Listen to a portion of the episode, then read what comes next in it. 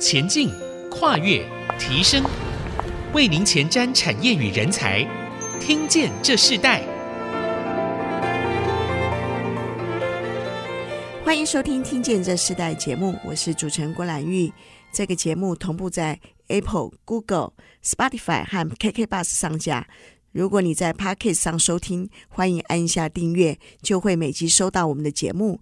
收听是越来越方便。喜欢我们的节目，也欢迎到以上的收听平台评五颗星，并留下你的心得，给我们支持与鼓励。我们今天听见这时代节目，我们再次的邀请到兆阳农科的董事长邱信富董事长来到我节目，跟我们分享从台湾这个绿色农业的推手里头，塑造农电共融的食农体系哦。那农电共融是什么呢？其实我们知道，现在整个的产业里头对绿色能源是迫切重要的一个议题哦。在这个过程中，我们可以看到很多人对绿色能源的定义里头，可能是来自于呃阳光。啊，来自于水，来自于植物，甚至来自于地热，还有就是一个呃太阳能这样子的一个发展。那我们看到这么多的一个绿色能源在全球开始展开的时候呢，到底这个绿色能源也能够带出多少的产业效益？能够在这个近零排碳的这样一个过程，对于这个地球的环境的一个维护，甚至呃循环经济的一个再生，它们产生了什么样的一个产业效应？我们今特别请邱董事长来跟我们分享哦，邱董你好，哎，主持人好，各位听众朋友大家好。是我们上次呢邀请邱董事长啊来到我们节目的时候，谈到了这个绿色的农业啊、绿色农作，还有环境教育，其实是。我们最重要的当时呃所谈的议题。可在这个过程中里头，我们也看见您自己提到了，就是。当初你在做这个绿色农业的一个过程当中里头，绿电这件事情是。你很重要的一个启动，也是。在你这个产业经济中呃产生很大效应的一个一个经营的效果。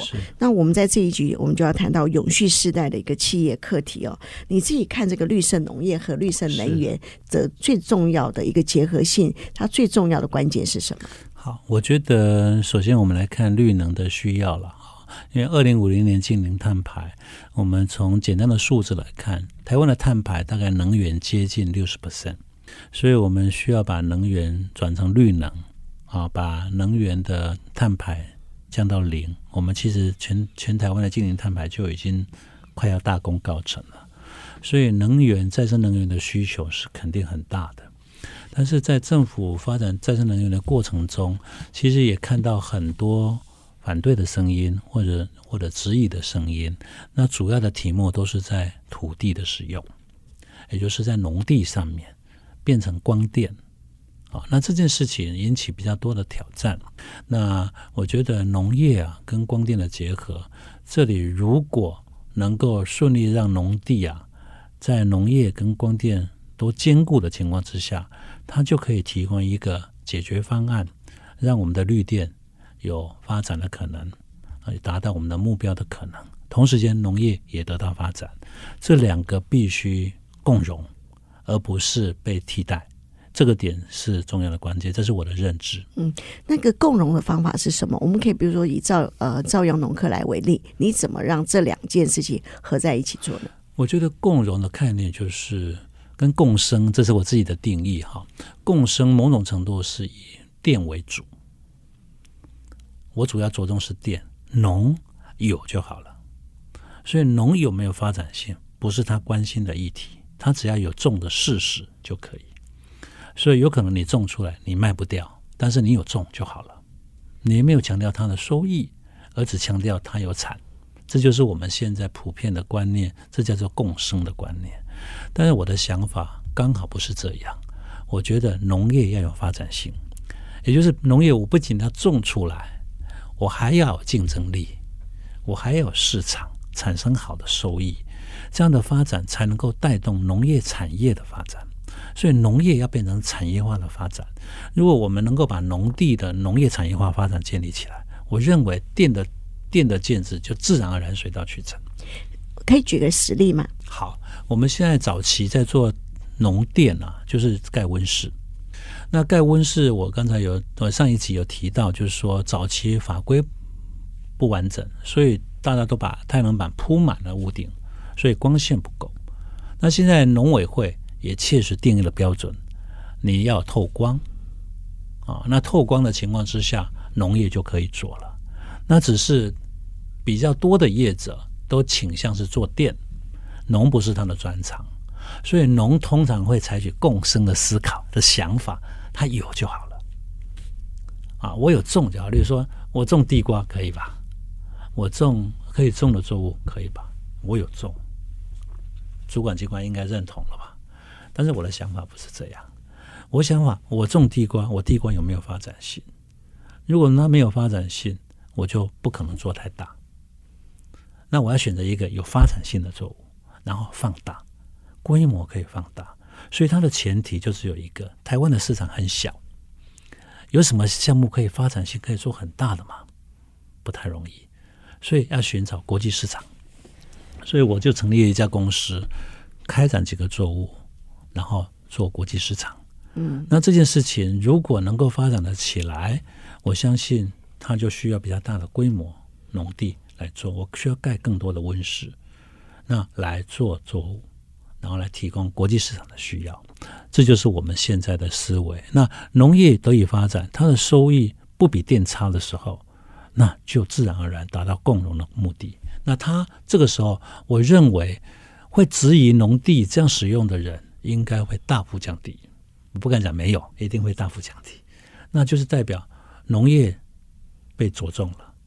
着重的概念就是农民或者青年农民，他可以有地方可以发展了。然后农业带动地方的提升，它的经济，它也能够地方的繁荣也会带起来。所以不是只有绿电了，而是这两个是平等地位是一样的这样的一个想法。所以绿电绿农这件事情，它应该共荣发展。是，那也是你们现在在做的。是，那为什么在过去里头，两者不能够共同在一起平行运作？最大的困难在哪里？我觉得这两个行业是离很远的，离很远的。你看太阳能的专业厂商，你叫他去懂农业很困难。农业的专业生产者，你要去认识太阳能也很困难，所以这里头本来就有一定的难度，所以唯一能够做的就是牵手一起合作。嗯，但是牵手合作这件事情其实有一点点的挑战，因为人之间合作本来就有很多的不同的面向，能不能好好合作不知道。那我呢，这十年来都在做农，但是我们的出发点是绿能。所以我我认识农，我也知道绿能，所以我把它整合在一起，我觉得对我来讲非常自然。所以我现在找出一个农业题目，我来把电整合在一起，对我来讲很自然。而且我着重的是农业也有发展性。我过去尝试了六级换农业，尝试了各种可能性，未来在经营农业的事上，我更有一些感觉，它可以这么做。嗯，这个就是最大的差别。是，那不是你想不想做的问题，是你可以体会到什么程度的问题。嗯，这个绿色经济啊，你你自己是在什么样的一个点突破的？我觉得过去十年都在做这个努力。其实我过去十年都在做农，电就是 given 在那里，我没有没有太多的变更。但是最近变化比较大，我开始在进来做电了。那为什么是我二零一九年在屏东有一个新的发展啊，开始进入电的开发。但是，二零二零年台湾有一个比较大的转变，就是因为土地的变更，作为光电用地，引起很多社会上的不同的意见，所以农委会也定出一个标准，就是说土地变更要需要中央核准，也就是某种程度就限制了土地农地变更成为光电用地去怪光电的可能性。那这件事情，我们就觉得哇，那这个下去，太阳能的目标会有一点。不容易达到。那政府也推出了余电。那渔电其实它的意思也是说，我土地不用变更，嗯，它是鱼温地，那就养鱼。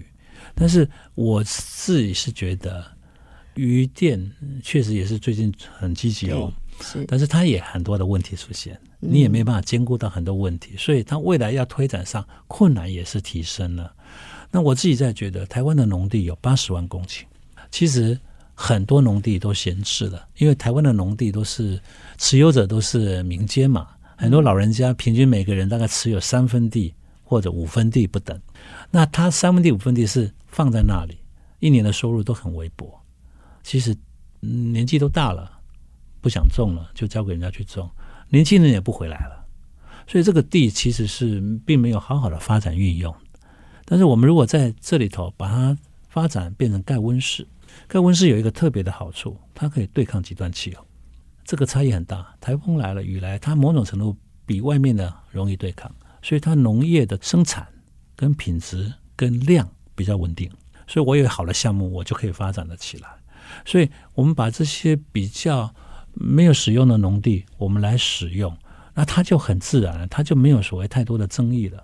那我们就可以看到，因为农作物它跟环境气候是有关系的。那但是你如果你透过一个绿电的一个基础，是你你本身可以帮很多在环境甚至气候之下不能种植的农作物，它透过温室、透过绿能，它就可以改良，甚至不污染土地，产生一个新的题目项目。你讲的是这个部分吗？我觉得应该是这样讲，就是说绿能提供了一个机会，让温室盖得起来。是。但是温室要。带进科技啊，农业科技啊，智能科技必须要在温室里头比较容易发展，比较容易发展。好，我们我们那下一段部分，我们来谈这个部分，温室怎么带进这个科技的部分，好，然后它可以呃衍生出一个什么样不一样的项目，这个项目反而可以增进两个光电和农业共融的一个发展情形。我们稍后回来。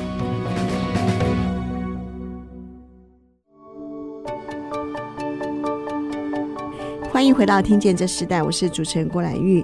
我们今天在这个《听见这时代》现场来宾邀请到的是兆阳农科的董事长邱信富，跟我们分享绿色经济的这个实践的一个产业的效应哦。那我们也看到台湾以这样子的一个海岛国家里头来看，其实有很多的机会。那这个机会就是台湾最重要的价值。那我们看到许多企业经营者、耕耘者，他们不但在推展的是呃绿色的光电的发展，他们甚至在农业的扎根里头非常多年，我们也看到他们经历非常多不同的困难和挑战里头，他们越来越知道这样子的一个产业的共融的一个效应的关键，不是哪一个带动哪一个发展，而是两个都很重要，甚至三者都很重要。我们知道真正的落实和实践，它不再是一个表面上的一个一个一个经营模式，而是真正的对所有的人民甚至产业是有最大的帮助啊。那我们在这一段部分，我们要请邱董长。跟我们分享，我们刚刚谈到光电和这个农业的呃共同发展的过程，你刚刚有提到，那我们是不是可以在这一段特别谈到，也说你已经做了前面的十年，在未来的十年，你看见怎么落实、怎么实践呢？好，我觉得农电共融啊，它的关键就是农业，所以我给农业给它一个新的定义，命名了，叫做绿碳新农业，这是我们想要做的。如果农业这样做，我认为它有发展性啊。首先，绿碳新农业的。有六个元素是我们所在意的。第一个就是，它是一个农企业的精神，农企业的资源的整合，而不是一个小农的思维。第二个，它必须要有一个项目，它有国际市场的潜能。如果只有台湾市场，我觉得很难成为绿农电共融的主题。第三个，它的获利要好。台湾的农业啊，常常融入一种叫菜土菜金啊，那就很不稳定。我们需要一个稳定的获利在在哪里？这就是农业本身的条件。再来，我们必须要用智能化来提升它的效能，还有低碳啊，要减少碳排。重点要有认证，要有履历认证。那兆阳在这个六点上全力来投入。嗯，你们现在的绿色认证你是怎么怎么做？我们最近跟中兴大学的有机推广中心那个段淑仁段老师，他们在做验证中心，也协助我们在做履历的认证。所以我们每一个温室都会请他们来协助啊，来把我们的生产过程啊让它透明化，好，然后跟国际连接。是我们刚刚前一段有谈到，就是说在绿色光电，其实跟农业温室是很重要的。是我们谈谈你怎么在这个认证和这个温室里头，你的你们的落实计划是什么？好，我想我们太阳能温室里头，农业啊是主角啦，电其实是跟随而来的，所以农业有发展性，电就在那里了。如果农业没有发展性，电就会不见，因为会被取消。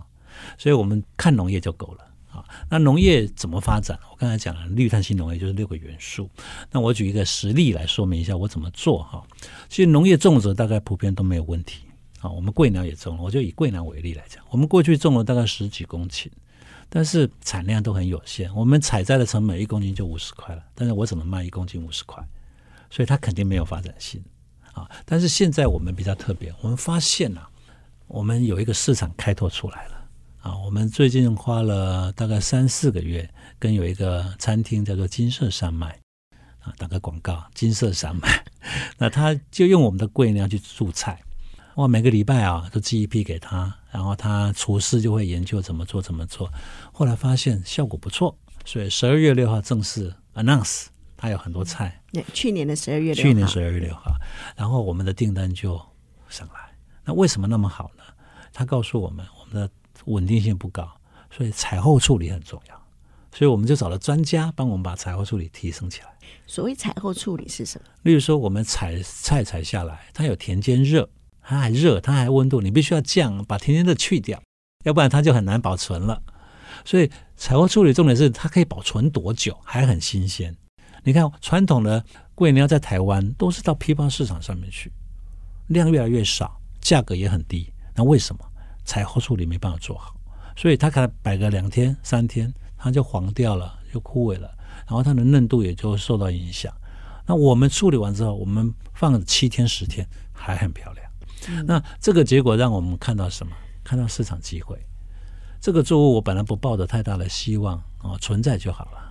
但是农电共荣的情况之下，让我想要去活化它。所以这只是一个开始，对不对？哎，开始。你你接下来会有很多不一样的。呃、你，你知道，我们这个餐厅上去之后，任何餐厅都可以上了，嗯，通路都可以了，对。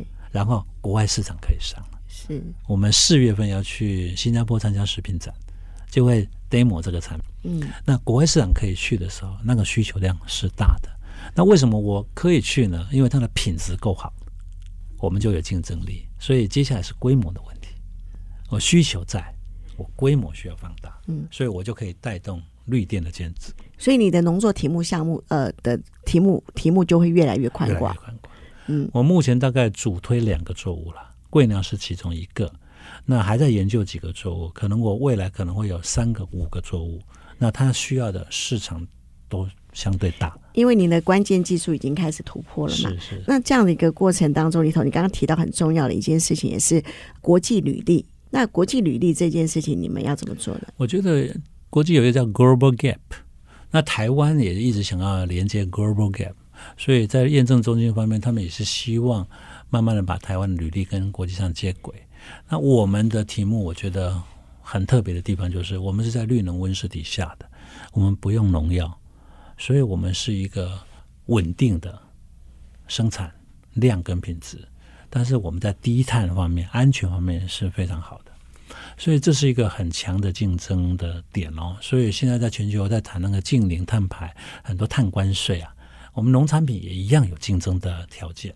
同样在中国大陆有可能他们是用农药照顾出来的，像日本，它每年进口到日本、出口到日本大概三千吨的贵鸟，但是应该是农药多，我猜了，我没有去看，但是基本上我们没有农药，我觉得我们的品质应该是有竞争力的。未来在你们的整个的农产作物当中，都会将这样的履历全部显现在你们的产品产品上面。所以从台湾到国际这样子的一个门槛，你们就已经把它呃处理完了。我们一定要把它串接起来。是那这样子的一个绿色经济，我们常常讲到一个绿色经济，绿色经济呃光电和农业的合作里头，那你你怎么去呃更深的融入到消费者的生活？刚刚你提到的餐厅的合作，那未来还有什么样的一个合作模式呢？我们未来农电共荣啊，其实它是多方面的啊。第一个，我们有电，我们有农，三个绿柱子嘛。我们还有教育，我们的场域。那其实我们未来在各地都会开发一些农场啊，所以我们也希望未来跟各方面连接是，除了绿电的提供，我们有绿色农业的提供，有绿色教育的提供。那绿色教育提供其实是跟 ESG 有关，那特别是 S，特别是在员工。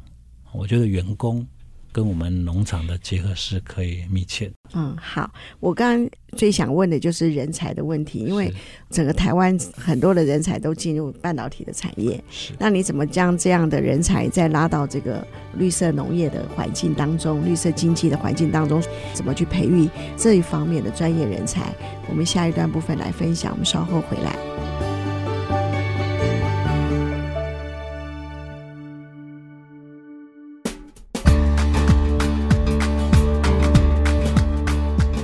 欢迎回到《听见这时代》，我是主持人郭兰玉。今天在《听见这时代》节目的现场来宾，我们邀请到的是兆阳农科的董事长邱信富董事长来跟我们做分享。那我们在这个节目最后的部分，我们还是回到了一个最重要的绿色光电哦，是，是这个绿色产能。那我我们在今年的时候，《听见这时代》，我们不断的要访问这样子的企业对象的原因是我们知道，呃，能源是整个二零二三年开始很重要的一个落实大战。那在这个绿色能源中，真正能够产出、真正能够实践或是跨界的合作里头，许多的企业已经耕耘很久，但他们怎么去产出他们最重要的一个经济价值，甚至一个很呃合纵联盟的一个方式哦。那我们看到呃兆阳农科已经在这样的事情上已经开始呃做出规模。那我们说在这一段部分，我们就请邱董来谈这个再生能源的这个发展愿景。我们以这个绿电来看，你们现在已经做到的程度是什么？你们现在可以提供给所有产业界里头，呃，如何跨界的合作的哪些重要的机会？好，我想我们还是以农业出发。我刚才以桂南为例，我们把这个市场啊大概掌握起来了，所以台湾市场、国际市场那需求量，我们就可以去建立。当我们这样的数据跟我们这样的竞争力的时候，我就回头过来，我要扩厂。所以我桂南我目标未来希望做到一千公顷。那一千公顷，我盖一千公顷的温室，这是一个大事哈。那盖一千公顷温室，我可以做多少电呢？举例来，大概可以做到一千公顷，大概可以做到八百枚到一 G。也就是说，它目前它可以带动的绿电的建制是这样。那所以借着农业的发展带动绿电建制，它是一个非常可行的做法。因为我们目前来讲，我们确实已经借着几个作物。规划出大概希望未来十年能够做一个比较大的一个规模，希望能够发电能够发电到两 G 以上的一个发电的效果，所以也是积极在开发中。那当然我们在寻求这件事的时候，我们也是希望用三根绿柱子的精神来寻找合作伙伴。比如说现在企业界都需要绿电，那我们当然可以提供绿电啊，我们是开发端，我可以提供绿电，但是我有农业，也可以跟。绿电的需求者来合作，不仅是买绿电，你还可以买到优质的农业，为了 ESG。所以好的农业给给社会、给员工，还有加上我们有一个场域做 ESG 的推广，所以我们现在其实是欢迎的跟企业结盟。啊，从绿电的供应者角度，从农业的供应者跟教育的提供者角度，我们需要企业来跟我们结盟。啊，来我们所开发出来的绿电。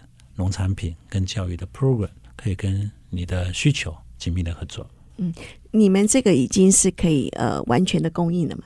目前在进展中，我想我今年到明年这两年是非常建制中，如果应该明年就可以开始把机构谈成了，因为我们现在开发的进度还算顺利，但是要到一定的确认程度之后，我才好跟大家来分享。是，所以这是你们绿色经营的一个布局的呃模式嘛，是对不对？那在这样的过程当中里头，因为现在整个的电能源，你们是以台湾的基地为基础，是，那你又跟农业结合，那你也跟生计结合，我们可以谈到你的农业生计跟你的这个光电产业有什么关系？我觉得光电产业它扮演的角色，我想对政府来讲，或者对全球来讲，就是一个净零碳排的思维。但是从经济的角度来看，它就是一个。很 stable 的 cash flow，很稳定的现金流。这个现金流可以做非常非常多的发展啊。那第一个，它来帮助农业的发展，过去已经发展了。再来，它可以带进地方创生啊。记得这个现金流的导入，可以让地方的发展得到帮助。好，我们谈一下地方创生这样子的一个实践的案例。我想应该是说我们在规划上啊，例如说我在这个地方开展农电。那可能是一个比较大面积的，啊，举例来讲，我在云林某个地方开展一个大概一百公顷的范围，那这里头一百公顷的温室啊，做绿电、做农业，但是我们都希望回馈在地，啊，所以不仅是借着农业发展，让年轻人可以回来，年长的劳动人他可以继续做，我们都欢迎他。对地利，我也希望能够维系，但是重点是我要怎么回馈，让这个地方更发展得更好。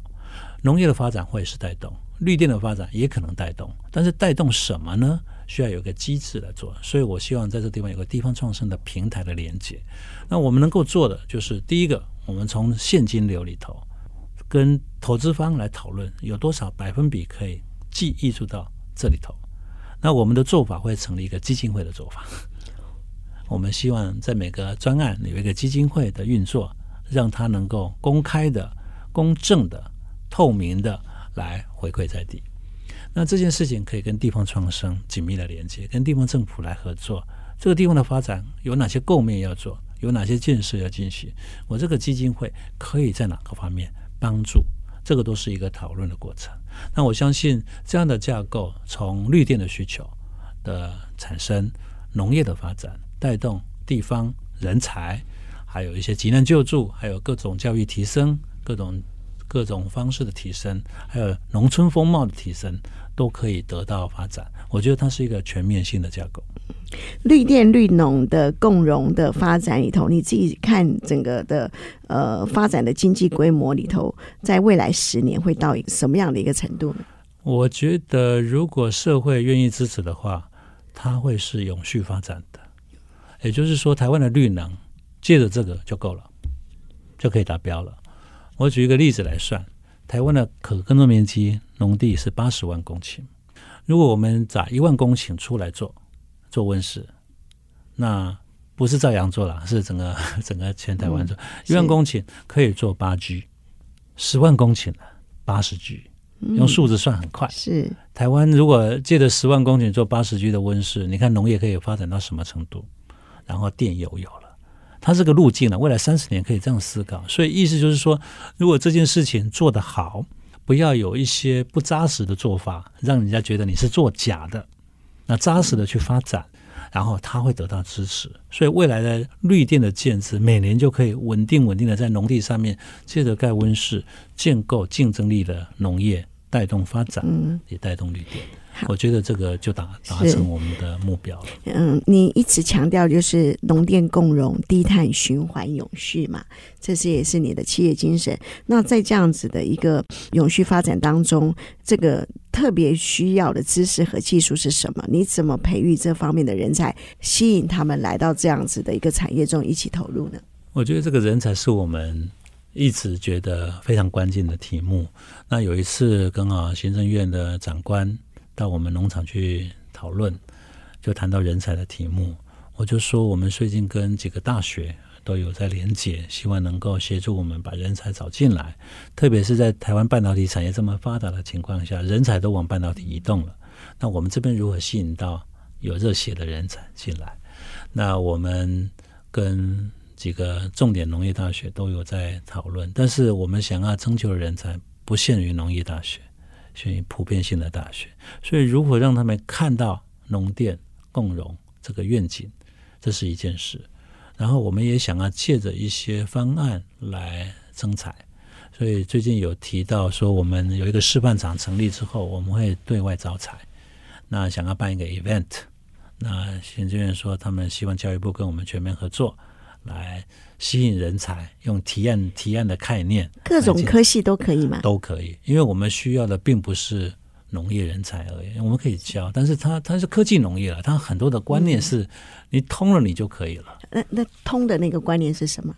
就是我们我们教导你这个怎么控管这个作物的生长啊，它怎么去弄，它它它就是你那个控管的能力跟技术，其实是不一定是农业单位，他学就会了。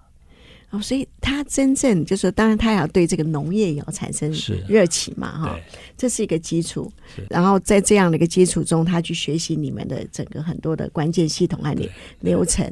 那这样，所以不限科系哦，我鼓励所有听见这世代的听众朋友，就是尤其是这些年轻的学子啊，不管你们现在所学的是什么啊，进入这个农电共融的这个绿色经济的环境里头，邱董事长说没有门槛。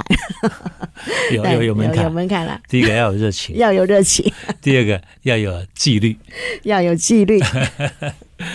啊，欢迎啊，欢迎这些新时代啊，能够进入到这个产业，真的是看起来啊，一个永续的环境是需要从产业面、政府还有学术，甚至这些新时代的人才里头一起来加入。那我们看到台湾真正在落实这个低碳的生活、近邻的履历，并不是一个困难的事情，仍然有机会哦，在国际上发光发热。我们非常谢谢兆阳农科的董事长邱幸福董事长来到节目跟我们分享。其实好多关于这个绿电、绿农啊，甚至未来的整个绿色的生物科技的发展，都很想要跟他分享。我们以后有机会的话，再邀请你来上我们的节目。是，那也祝福这样子的产业能够。更多的在这个未来的十年中看到很大的成果啊、呃，也成为可以代表台湾像半导体产业一样哈，在全球里头被受到瞩目。